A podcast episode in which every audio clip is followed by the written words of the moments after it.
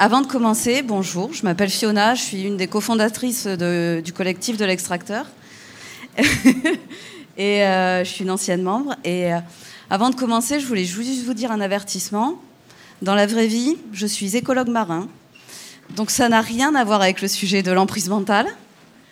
Euh, du coup, j'ai un sacré syndrome de l'imposteur là tout de suite.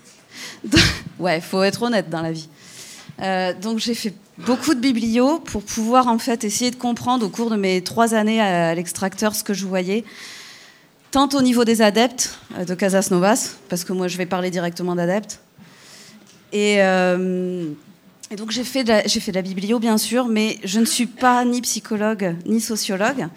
Donc je vous prie de m'excuser si je fais certains raccourcis pour les spécialistes du domaine. J'ai essayé de pas trop dire de bêtises normalement. Euh, pour démarrer, on va tous être d'accord sur. Enfin, on va tous être d'accord. On va tous se mettre dans les bonnes conditions. C'est les définitions de l'emprise mentale. Donc, on la définit comme un contrôle psychologique qui déstabilise, diminue ou abolit les pensées, mais également les processus décisionnels, la capacité à juger et le pouvoir d'autocritique. Ok? L'idée, quand on fait de l'emprise mentale sur quelqu'un, c'est de lui priver d'une partie ou en entier de son libre arbitre avec parfois, mais pas toujours, euh, des conséquences graves pour lui, pour ses proches et parfois même pour la société. Alors, petit intermède, euh, des psychiatres pensent, disent en tout cas, euh, qu'il y a de l'emprise mentale dans différents cas de figure, que ce soit la radicalisation, j'en parlerai pas. La dérive sectaire, le complotisme, les types de soumission à l'autorité, comme pendant l'expérience de 1000 grammes que certains d'entre vous connaissent sûrement, et aussi dans les sphères familiales et notamment les violences conjugales. Sujet super touchy. Donc, euh, moi, je vais rester juste sur les dérives sectaires et le complotisme.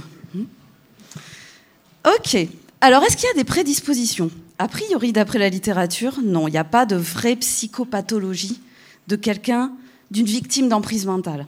En tout cas, il n'y a pas de profil psychopathologique de quelqu'un qui va être sous emprise. Ok?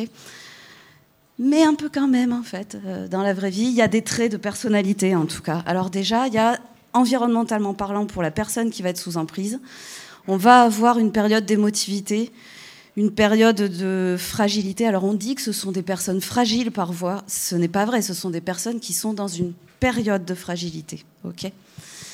Euh, Souvent, ça suit un décès ou un deuil. Ça peut être un deuil symbolique. On peut tomber en emprise mentale parce qu'on a perdu son travail et on fait du développement personnel. On a, dans certaines publications, des petites tendances à croire au paranormal pour les personnes qui vont aller se diriger vers le complotisme. Mais on va pas se mentir, on aime tous un peu le paranormal quand même, hein, sur certains aspects. Et après, dans les traits vraiment de personnalité, on va avoir la paranoïa et le narcissisme à des degrés divers, mais j'y reviendrai plus tard. En tout cas, l'emprise mentale va souvent faire écho à un besoin de comprendre. Et on l'a bien vu pendant la crise Covid, hein, je vais vous en parler un petit peu. Mais c'est aussi le cas pour les adeptes de Casas Novas, et je vais vous en parler beaucoup. Il y a aussi un côté euh, où on a besoin de s'extraire de la réalité, une situation anxiogène. Alors là, Casas Novas, il est très bon. Vous apprenez un cancer et il vous dit qu'avec des jus, ça passe. C'est un peu anxiogène d'apprendre qu'on a un cancer quand même. Et ce gars-là va vous donner quelque chose qui sera encore moins pire que l'anxiété due au traitement, à la chimiothérapie, à la radiothérapie. Ok On a aussi tous besoin d'entendre ce qu'on aime bien entendre. Alors ça, c'est mon premier red flag. Quand vous entendez un discours qui va exactement sur ce que vous pensez, qui a l'air vraiment génial, commencez à vous poser des questions sur ce discours. C'est un peu ça l'esprit critique, on est là pour ça hein, quand même. Et on a un besoin de divertissement. Alors ça, c'est surtout dans le complotisme. Le complotisme, c'est ultra divertissant. Vous avez l'impression d'être des enquêteurs. Mais qui, est donc, qui sont donc ces personnes euh, qui nous veulent du mal? Est-ce que euh, c'est le WEF Est-ce que c'est Bill Gates? Et puis on va aller chercher sur Internet s'ils n'auraient pas mis par hasard le programme du Great Reset. Bien sûr qu'ils l'ont mis en plus. Donc ça, c'est sympa et c'est plus spécifique au complotisme par rapport à la dérive sectaire. En tout cas, retenez que l'idée, c'est vraiment d'avoir un contrôle et d'abolir la volonté et les décisions des personnes dans une période d'hyper-émotivité et qui va jouer sur le narcissisme. On va en parler juste après. En bref, c'est la perte de l'esprit critique. Donc c'est pour ça qu'on en parle aujourd'hui quand même. Et bien sûr, les gens qui font commerce surtout de l'emprise mentale sont des personnes qui vont établir ça avec des stratégies perverses. Ces stratégies, on les voit très très bien dans les dérives sectaires. La première, ça va être la séduction. La séduction, c'est l'arrivée des nouveaux savoirs, euh, souvent avec quelqu'un de très charismatique, qui n'en a pas forcément l'air, mais qui a un discours aussi charismatique. Les nouveaux savoirs, c'est super. On a l'impression de découvrir des choses que nos voisins ne savent pas. C'est quand même super. Voir qu'on nous cache. Pas mal. Ensuite, la personne qui va mettre sous emprise mentale va commencer à essayer de déstabiliser sa victime. Ça, c'est quand on commence petit à petit à essayer de gommer toutes les valeurs et tous les repères de la personne. Exemple chez Casas Novas. La plupart des gens ont quand même une certaine confiance en la médecine. Casas Novas, ce qu'il va faire, c'est OK, il a l'air sympa, il est dans son jardin, tout ça. Et puis il va commencer à dire Mais la médecine, vous savez, euh, elle guérit pas tout le monde. La médecine, vous savez, euh, des fois, elle tue des gens. Et petit à petit, la confiance que vous avez presque, je dirais pas naturellement, mais parce que vous faites partie d'une société où on a confiance dans la médecine, petit à petit, elle va s'émousser et donc on va commencer à déstabiliser comme ça vos repères. Un truc tout bête, hein. si vous pensez qu'on peut perdre 5 kilos avant l'été en buvant du jus de, du jus de, c'est quoi déjà, le jus de citron dans l'eau chaude à jeun le matin, c'est n'importe. Alors, je ne sais pas les quantités, mais tous les matins, on dit ça. C'est une, petite déstabilisation. Vous savez pertinemment toutes que ça. Je dis toutes, pardon, mesdames, mais vous savez que nous sommes les cibles. Vous savez que ça sert à rien. Mais on commence à vous déstabiliser, à vous faire croire que oh, peut-être les nutritionnistes vous disent pas tout. Une fois qu'on a déstabilisé sa victime, l'idée, ça va être évidemment de remettre des nouveaux repères. Exemple, avec Casas Novas toujours, on va vous mettre des nouvelles habitudes. Ok, la médecine ne va pas vous soigner. Par contre, si vous changez votre mode de vie et que vous prenez des jus de légumes deux fois par jour, vous allez avoir une bonne santé et vous allez potentiellement guérir. Voilà. La dernière étape, qui pour moi est l'étape la plus terrible, c'est l'étape de renforcement. C'est celle qui va, ce que j'appelle moi la binarisation du monde. C'est quand on va commencer à entendre et à croire que vous, vous savez des trucs, mais quand les personnes vous contredisent, c'est qu'elles vous veulent du mal. non seulement elles ont tort, elles ne savent pas, mais en plus elles vous veulent du mal. Là, on est sur euh, l'emprise euh, définitive, entre guillemets. Les symptômes de cette emprise mentale, on a souvent euh, l'idée de donner des intentions aux gens, c'est juste ce qu'on vient de voir avec le renforcement. Hein. Donc ça va être justement croire que les gens vous veulent du mal, ceux qui ne sont pas d'accord avec vous, ceux qui vous contredisent. Et après, pour les gros aficionados du Covid qui ont suivi les complotistes, vous allez reconnaître quelques trucs. D'abord Jean-Jacques Crèvecoeur, bien sûr. Et le fameux sachoir. Le sachoir, ça, c'est la première partie, la séduction. C'est quand on commence à avoir des nouveaux savoirs super intéressants. Et ce truc-là, ça va mener au wake-up effect. Celui qui nous dit Ah, mais je suis en train de m'éveiller à un truc qu'on m'a jamais dit. Ça, c'est le wake-up effect. Et alors là, vous allez commencer à entendre dire parler de doxa, parler de moutons, voilà, tout ça. Pour ceux qui connaissent, euh, normalement, ça doit faire tilt. Ce, sachoir et ce wake-up effect, il, fait, en fait, il, répond à ce fameux désir de comprendre dont je vous parlais tout à l'heure, et parfois aussi le besoin de contrôle. Pendant la crise Covid, on a vu des gens, ok, il y avait beaucoup de gens apeurés et qui avaient besoin de comprendre ce qui se passait, mais il y, avait, il y a aussi des gens, pour mieux gérer leur anxiété, qui ont besoin de contrôler ce qui se passe, contrôler entre guillemets, contrôler ils vont pas contrôler Soros hein, ni, euh, ni, Pfizer, mais ils ont besoin d'avoir quelque chose qui les aide à contrôler leur environnement. Il y a une autre chose évidemment, et c'est là qu'on revient au trait narcissique. Il y a le narcissisme personnel, individuel, donc ça, ça va être l'estime de soi, penser qu'on est unique. Eh oui, évidemment, hein, tous les gourous surfent là-dessus. Hein. Bon, bah, comme le mec de Quanon. Et aussi l'estime du groupe, vous reconnaîtrez nos amis antivax. Euh, et alors là, alors là, ça, c'est du narcissisme de groupe, c'est quand on se dit qu'on est les éveillés. On n'est jamais les conos, hein. on n'est jamais les trous-ducs. On est les éveillés, on est les résistants. Ah, c'est du narcissisme, ça fait du bien d'entendre ça, de se dire ça. Hein. Ouais, bon, forcément. Tout ça pour dire que là, c'est vraiment, on est vraiment sur le désir narcissique qui explique l'emprise mentale. Alors vous allez me dire, ouais, ok, ben on est quand même là-bas pour l'ère numérique. Donc l'ère numérique, qu'est-ce qu'elle fait? Elle multiplie les supports. C'est beaucoup plus facile. Et alors le support le mieux, c'est direct à la maison avec YouTube. Moi, c'est ce que j'appelle le support du feignant. Avant, quand on imagine les sectes, on se dit bon, faut prendre sa bagnole, aller à la conférence du mec de l'OTS, acheter son livre, acheter sa cassette audio, se la mettre euh, tous les matins dans le, dans le radiocassette de, de la vieille bagnole, enfin tout ça. Maintenant, on reste chez soi, le cul dans son canapé et on écoute. Vachement bien quand même. C'est une diffusion à grande échelle. On voit aussi des complotismes notamment qui euh, se globalisent. C'est-à-dire qu'il y avait des théories du complot qui étaient inféodées à certains pays et puis ça commence petit à petit, grâce à Internet, à se diffuser partout. Et donc on fait des super méta euh, euh, théories du complot. L'emprise mentale est beaucoup plus rapide aussi sur les réseaux sociaux à cause de la bulle de filtre. Ça, c'est une des grandes différences. Et ça coûte rien. Pas besoin d'acheter le livre, pas besoin d'acheter la cassette, euh, il y a encore des gens qui achètent les livres d'Henrion Côte quand même, hein, mais bon, c'est pas grave. Et ça permet le comeback des vieilles théories. Parce qu'avant, on avait des théories du complot, notamment, qui étaient spécifiques à certaines générations. Les gamins de l'an 2000 ne sont pas censés remettre en question l'alunissage. S'il n'y avait pas eu Internet, c'était leurs parents à la limite, mais ça restait dans la sphère familiale. Là, ils y croient, il n'y a pas de souci. De toute façon, il y a un mec sur Internet qui l'a dit. Donc, passons aux dérives sectaires. Comment on fait une secte avant Internet? Vous oubliez tout de suite qu'il y a Internet. On fait une petite secte à papa, un truc des familles.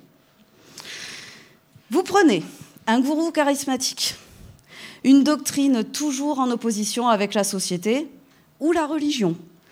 Alors ça, ça, la religion, c'est bien pour les sectes apocalyptiques et surtout les religions quand elles commencent à être un peu plus light à la fin du 18e, du 19e siècle. Hein. Eux, quand les mœurs ont commencé à être un peu plus soft dans certaines religions, c'était direct, oh mon Dieu, nous allons tous vers l'apocalypse. Jolie petite dérive sectaire. Bref, tout ça pour dire, c'est assez facile, vous mettez quelqu'un de fragile, pardon, quelqu'un en état de fragilité, le gourou, vous mélangez tout ça, vous attendez le tour de la toile d'araignée, et après, vous avez une jolie petite secte. L'équipement, il est assez simple, il est un peu chiant et un peu cher, mais il faut aller aux conférences, il faut acheter les livres, il faut acheter les cassettes. Vous avez toujours à la sortie un discours extrêmement stéréotypé qui sort de la bouche du gourou et de tous ses adeptes. Et vous avez en général, avant Internet, une petite communauté physique fermée. Internet arrive, la secte 2.0, le gourou charismatique, la doctrine contre la religion ou contre la société, une personne en état de fragilité, un gourou charismatique, une discussion, une quête de sens, la toile d'araignée, vous laissez mijoter, c'est la même chose. Vous avez exactement la même chose, les méthodes sont les mêmes. Par contre, l'équipement est un peu différent. On peut avoir YouTube. À la sortie, on a toujours un discours extrêmement stéréotypé. Et à la différence, la plus grande différence en réalité avec avant Internet, c'est que vous avez une communauté en ligne. Attention, hein, il y a encore des communautés physiques. Il y a des gens qui recrutent sur Internet pour faire des vraies communautés après. Mais là, vous avez des, des communautés de centaines de milliers de personnes, mais uniquement numériques. Donc voilà, on a pas mal de gourous avant, après. Euh, il y en a qui, sont, qui étaient là avant Internet, hein, comme notre ami Raël, et puis il y en a qui sont toujours là, euh, comme notre ami Raël, qui fait des posts Facebook sponsorisés. oui, oui, la scientologie, bien sûr, adore Internet aussi. Si vous voulez découvrir des gourous, je vous conseille la chaîne d'Acculte, euh, si vous ne connaissez pas, qui fait des super vidéos.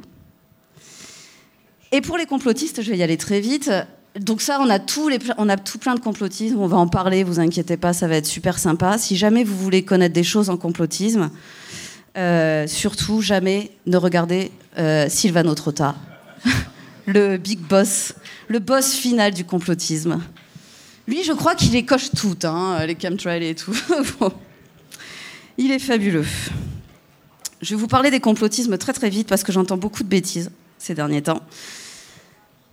Le complotisme a toujours existé et de ce que j'ai lu dans la littérature, une des premières choses, un des premiers écrits complotistes, c'était sous Néron pendant l'incendie de Rome. Le complotisme, on va être clair, c'est se dire qu'il y a des gens très haut placés qui ont des intérêts cachés et qui font des choses dans la société à leur profit, évidemment. Hein. Mais euh, ils ont toujours existé comme les sectes. Le truc, c'est que même la chasse aux sorcières, on pourrait presque dire que c'est une sorte de complotisme. C'est-à-dire qu'on a fait croire que des femmes avaient des intérêts. En général, pas du tout. Vous savez très bien que c'était pour avoir des terres et tout. C'était un peu n'importe quoi. Le complotisme, les complotismes, je vais vous expliquer pourquoi je dis les complotismes, mais les complotismes grandissent toujours sur les crises. Que ce soit l'incendie d'une ville, que ce soit la libération des mœurs, que ce soit un nouvel ordre mondial avec euh, la guerre froide, c'était un nouvel ordre mondial, ou bien euh, Tchernobyl, tout en haut. Tout ça, c'est du complotisme. Dès qu'il y a une crise sociétale, il y a du complotisme. Autre chose, l'emprise mentale, je vous le dis tout de suite, mais je vous le redirai après.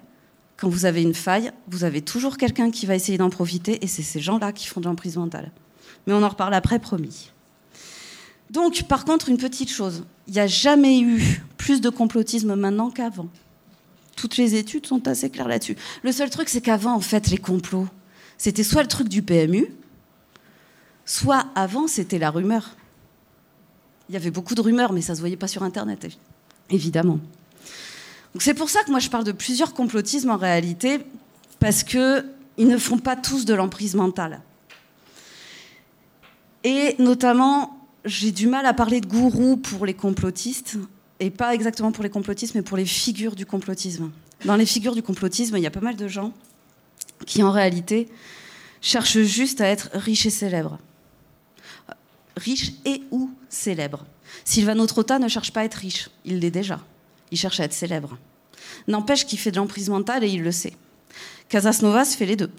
Bon, lui, vous allez me dire, c'est une dérive sectaire, mais il a une bonne partie complotiste quand même. Hein.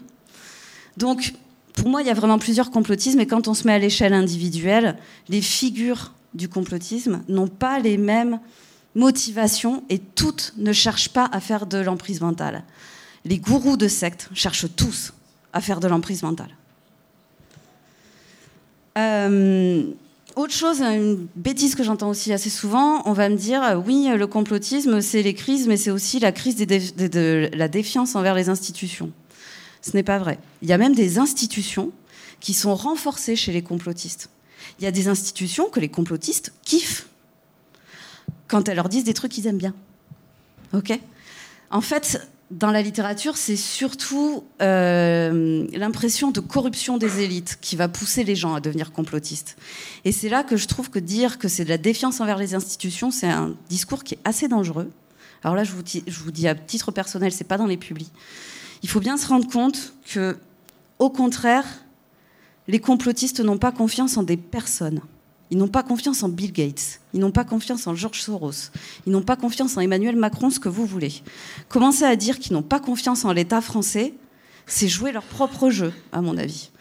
Il faut continuer à, focus sur les personnes. Si nous, qui luttons contre les dérives sectaires, on commence également à dire que les institutions sont pourries, pour moi, on se tire une balle dans le pied. Ce sont les personnes, à la limite, dans ces institutions qui sont pourries. Autre chose, le complotisme est d'extrême droite. Je vous présente Michel Rivasi, Europe Écologie Les Verts. Elle est, bon, elle est, elle est bête, ok, mais normalement, elle n'est pas dans un parti d'extrême droite. Le complotisme est autant d'extrême droite que d'extrême gauche, avec certes un peu plus en extrême droite, mais en réalité, il est dans tous les partis les politiques, les politiciens surfent sur le complotisme quand ils sont populistes. C'est même pas une histoire de doctrine. Ce sont des populistes, peu importe qu'ils soient de droite ou de gauche. Voilà, c'était juste pour faire un petit rappel. Tout ça pour vous dire. Prenons garde parce que nous pouvons tous être sous emprise. Il n'y a pas de psychopathologie, je vous le rappelle. Faites attention si vous avez un proche ou vous sentez qu'il y a une rupture avec l'environnement. Si vous vous rendez compte, quand je dis orientation du quotidien par une personne, ça veut dire qu'il va commencer à prendre ses décisions, d'abord des décisions importantes, puis des décisions anodines, en fonction de ce que son gourou ou de son groupe va lui dire. Ok. C'est pour ça que pour moi, les magazines féminins qui vous disent de boire du jus de citron le matin sont déjà un peu comme ça.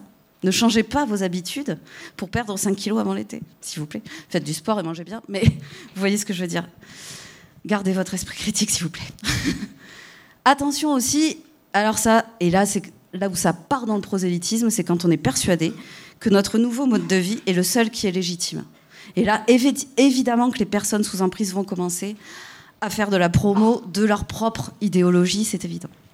Il y a autre chose aussi qui va de pair, c'est l'imperméabilité avec les autres discours. C'est la partie renforcement, vous vous souvenez de la toile d'araignée, où on se dit, ok, mais en fait, tous ceux qui me critiquent, ils ont tort, et en plus, ils me veulent potentiellement du mal.